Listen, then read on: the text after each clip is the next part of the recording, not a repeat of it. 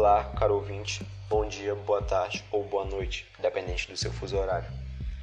Enfim, anteriormente tivemos a apresentação do tema 3, Fugas e Revoltas.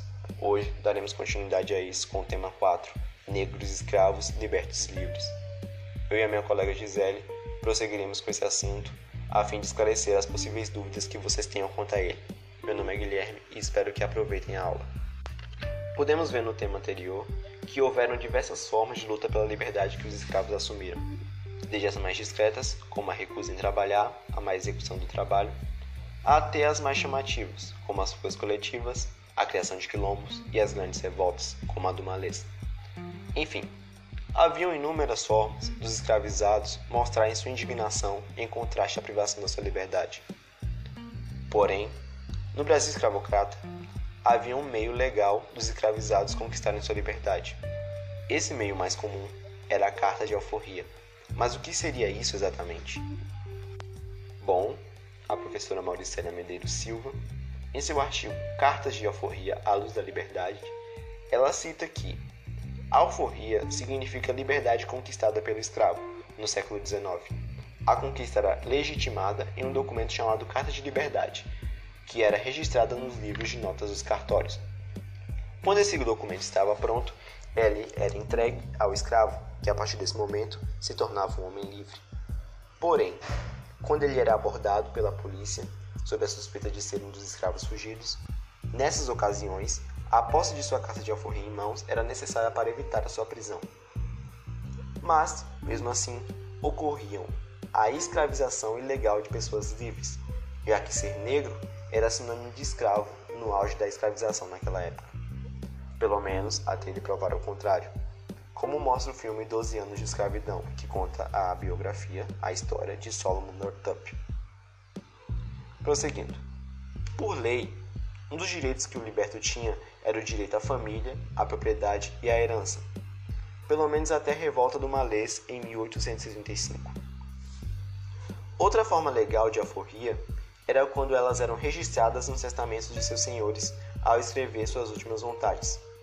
A promessa dessa liberdade também funcionava como forma de fazer dos escravos submissos às vontades dos seus senhores. É bom enfatizar isso.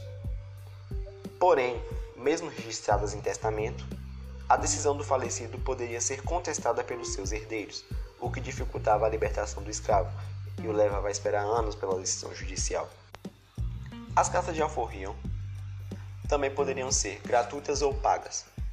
As gratuitas eram dadas como forma de retribuição por qualidades valorizadas pela sociedade escravista, como bons serviços, fidelidade, era uma espécie de condecoração de guerra para um escravo.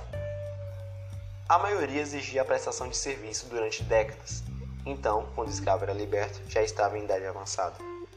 De qualquer forma, em todo tipo de alforria, um traço comum era o trabalho do liberto expresso, confirmando que a sua liberdade não era dada a ele, mas sim conquistada.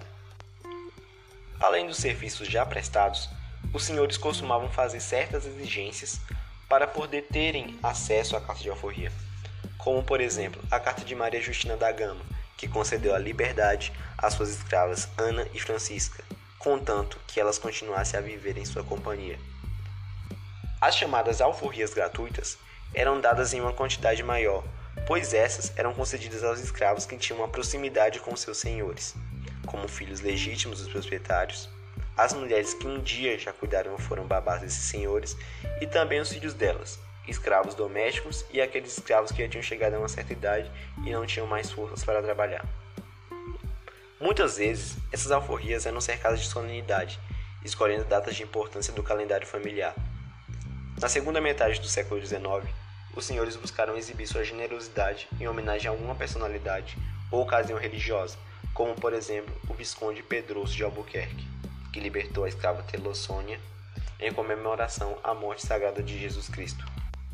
Algumas dessas cartas eram a título oneroso, ou seja, exigiam que os escravos pagassem aos senhores por sua liberdade em forma de dinheiro, mercadorias ou ambos. Os escravos adquiriram dinheiro juntando trabalhos extras ao longo dos anos e até mesmo alguns que davam outros escravos em troca de sua forria.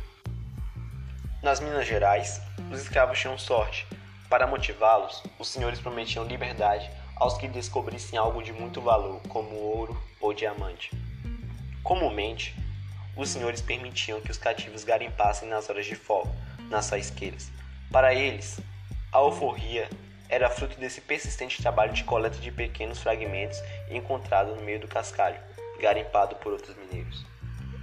A alforria não era uma conquista solitária, mas sim se resultava da solidariedade dos esforços de pais, mães, avós, padrinhos e madrinha pela liberdade dos parentes escravizados. Também, algumas irmandades religiosas de negros e pardos realizavam coletas ou pediam esmolas na rua para a compra da liberdade de seus parentes. Normalmente, as alforrias eram fruto da vontade do Senhor, mas a obediência e a lealdade podiam ser uma estratégia paciente e perseverante de obter a confiança do Senhor. Todos os estudos sobre alforrias têm revelado que os crioulos e pardos eram alforriados em maior número que os africanos, porque por terem nascido escravos, tinham maiores conhecimentos de convencer os senhores. Nem sempre a liberdade pela alforria melhorava as condições de vida do recém-liberto. Muitos deles, depois que saíam da casa dos senhores, sofriam economicamente, pois alguns gastavam para comprar sua liberdade Haviam aqueles que foram libertos por já serem idosos, mas ambos tinham uma única solução, que era esmolar nas cidades brasileiras, com multidões de pobres e mendigos que vagavam pelas ruas. Mas quaisquer que fossem as dificuldades, para eles era melhor do que a vida pela escravidão. Sair do cativeiro era um passo importante. Dali por diante poderiam viver a vida sem ser governados por ninguém, mas ainda teriam que procurá-los para conseguir atestados de boa conduta, se quisessem trabalhar, morar legalmente ou se naturalizar como brasileiro. E, em liberdade, os seus filhos também seriam livres e poderiam também batalhar pela alforria de parentes e parceiros da senzal. Alguns chegaram até a acumular propriedades, casas, terrenos e viveram de subsistência. Outros voltaram para a África para reencontrar parentes, mas sobretudo para fugirem do preconceito que se abateram sobre os africanos. Devemos observar que deixar de ser escravo é passar à condição de liberto. Não significa tornar-se inteiramente livre. Apesar de estar escrito na Carta de Liberdade, ele estaria marcado para sempre por já ter vivido na escravidão. Em 1708, uma lei chegou a proibir negros de vestirem tecidos de seda para manter os símbolos de, de distinção social. Após a independência, a Constituição do Império do Brasil, em 1824, incluía os cidadãos brasileiros, só os libertos nascidos no país, ou seja, os libertos africanos continuariam estrangeiros. Eles precisariam de títulos para serem naturalizados brasileiros e para terem direitos de cidadania.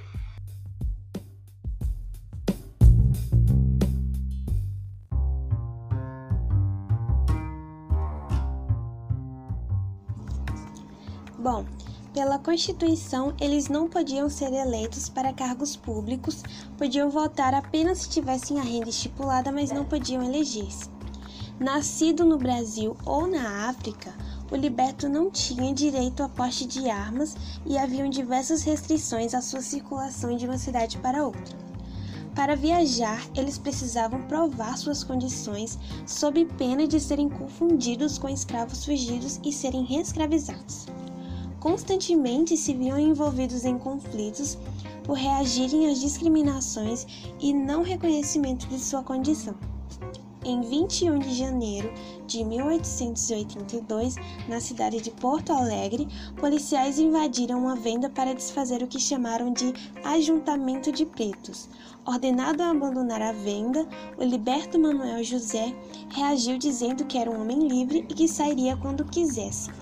Irritado, o subdelegado ordenou que metesse o laço no negro, uma expressão bastante utilizada naquela localidade, quando se referiam à prisão de escravos.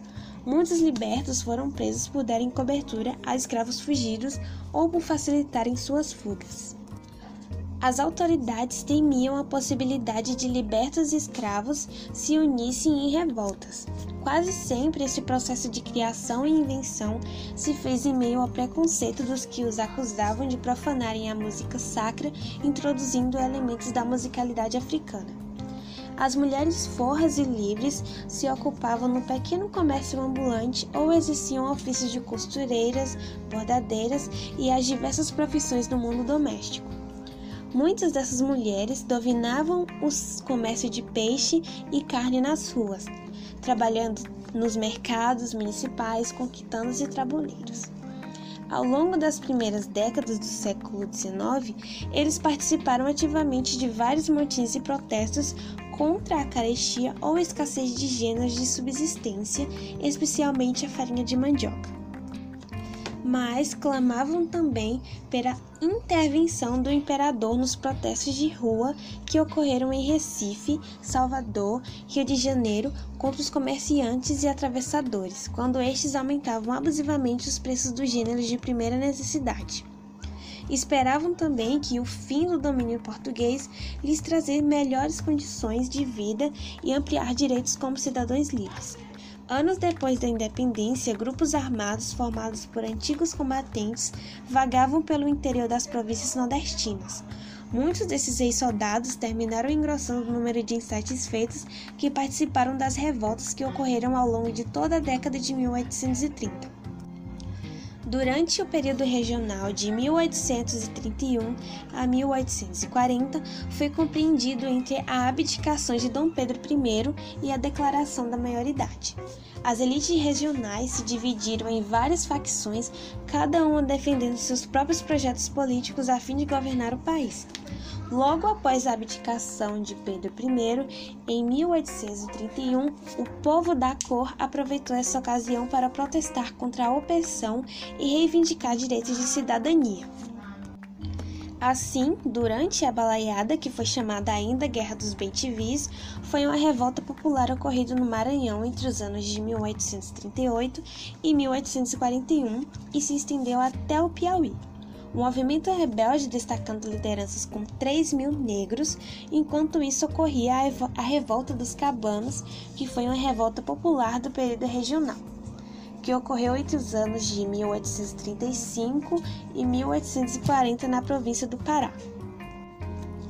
Também não se pode esquecer da Sabinada, uma revolta que eclodiu na Bahia em 1837 e teve como liderança o médico Fabricisco Sabino Vieira.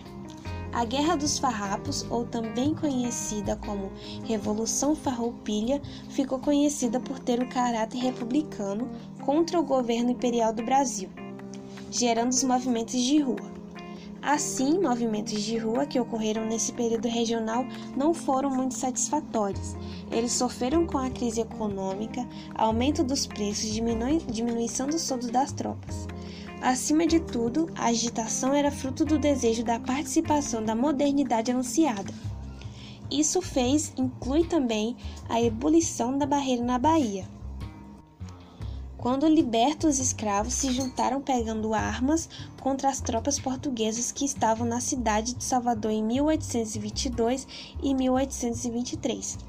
As manifestações de ruas ocorridas no Rio de Janeiro, Salvador e Recife contra o domínio português hackearam-se armazéns de comerciantes portugueses que dominavam a venda de distribuição de gêneros.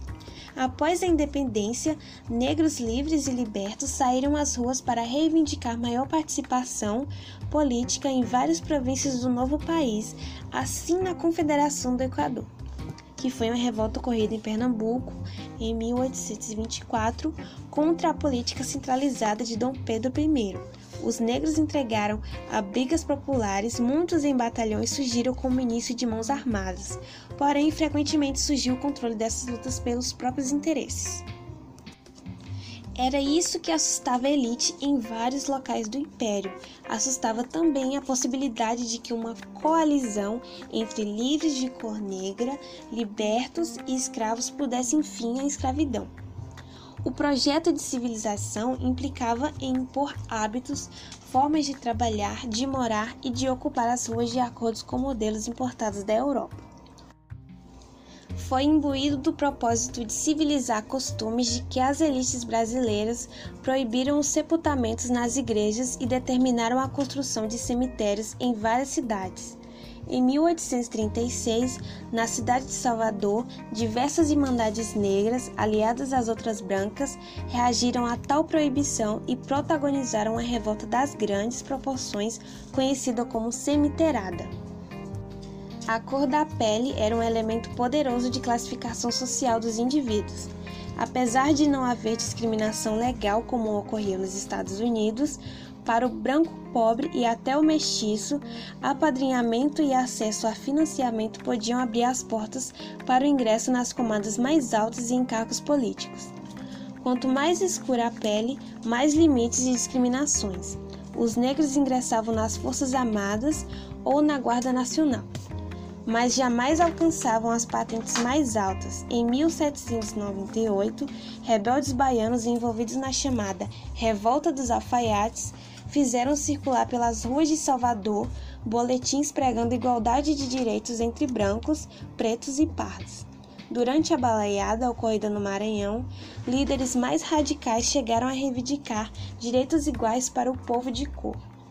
No Rio de Janeiro, em novembro de 1833, um pasquim denominado o Mulato trazia o seguinte questionamento: Não sabemos o motivo por que os brancos moderados não han declarado guerra. Nas cidades brasileiras, oito cientistas haviam negros libertos que, mesmo não fazendo parte da elite econômica, possuíam situações financeiras estáveis.